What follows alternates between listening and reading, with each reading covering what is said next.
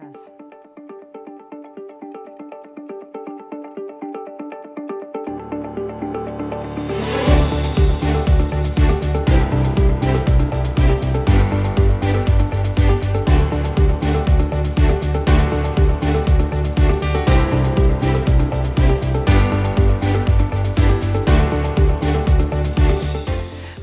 Buenas tardes, ¿cómo están? ¿Qué tal llevan ese martes 28 de noviembre? Pues seguro que bien, la verdad, no lo dudo ni un poquito así.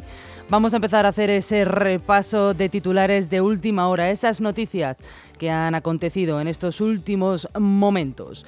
Bienvenidos un día más aquí a su casa, a LGN Radio.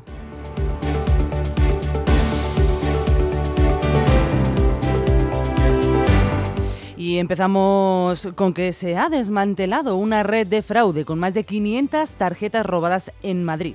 Agentes de la Policía Nacional han detenido a dos personas por su presunta participación en una red de fraude que permitía el uso fraudulento de estas tarjetas robadas. Con las tarjetas robadas se realizaban cargos en comercios del centro de la capital. Se han destapado 147 denuncias de víctimas del fraude. Los delincuentes obtuvieron con esta estafa más de 135.000 euros.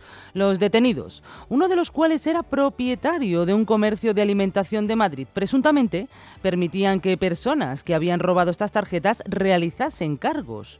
Estos pagos se efectuaban por importes en los que no era necesario introducir el número PIN y tras varias operaciones la tarjeta era denegada por el servicio bancario. En el momento del registro se encontraron más de 30 tarjetas bancarias sustraídas, 8 datáfonos y documentación relacionada con la presunta estafa.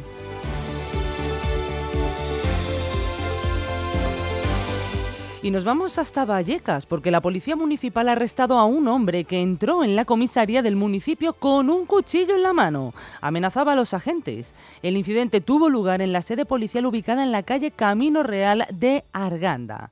Aprovechando que la puerta estaba rota, el joven irrumpió gritando su desacuerdo con la gestión realizada previamente con otros agentes de la Policía Nacional. Llevaba un cuchillo en la mano, como les decía, se desplazó desde la recepción hasta las oficinas policiales y amenazó con apuñalar a alguno de los funcionarios presentes. Le rodearon varios policías hasta que le redujeron. Posteriormente, los agentes descubrieron que se trataban de un ciudadano venezolano de 30 años que había tenido un problema relacionado con documentos en una comisaría de la Policía Nacional.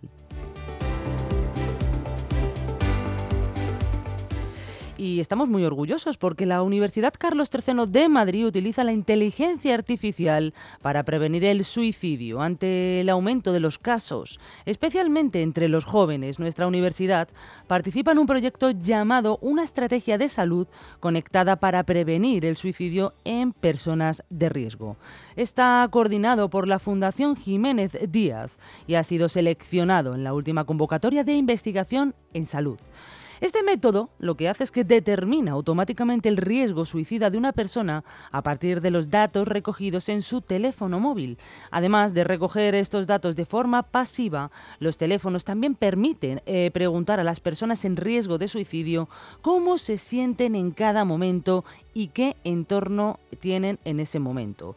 El estudio este lleva a cabo, se lleva con personas atendidas por una tentativa de suicidio en siete hospitales participantes distribuidos en cuatro comunidades autónomas.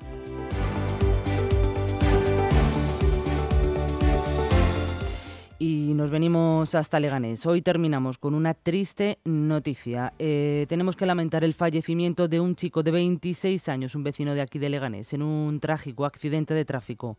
Sucedió anoche en la glorieta M409-M406. La víctima salió despedida de su vehículo y falleció en el acto. Hasta el lugar se desplazaron un equipo del SAMUR y la dotación de bomberos de la Comunidad de Madrid. En este momento, la Guardia Civil se está encargando de esclarecer el suceso. Desde aquí mandamos un abrazo muy fuerte, muy fuerte a toda la familia del fallecido.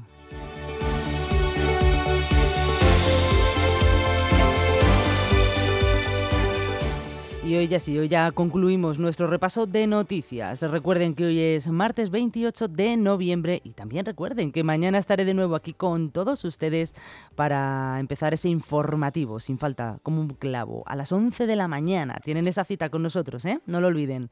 Que pasen muy, muy, muy, muy buena tarde. Las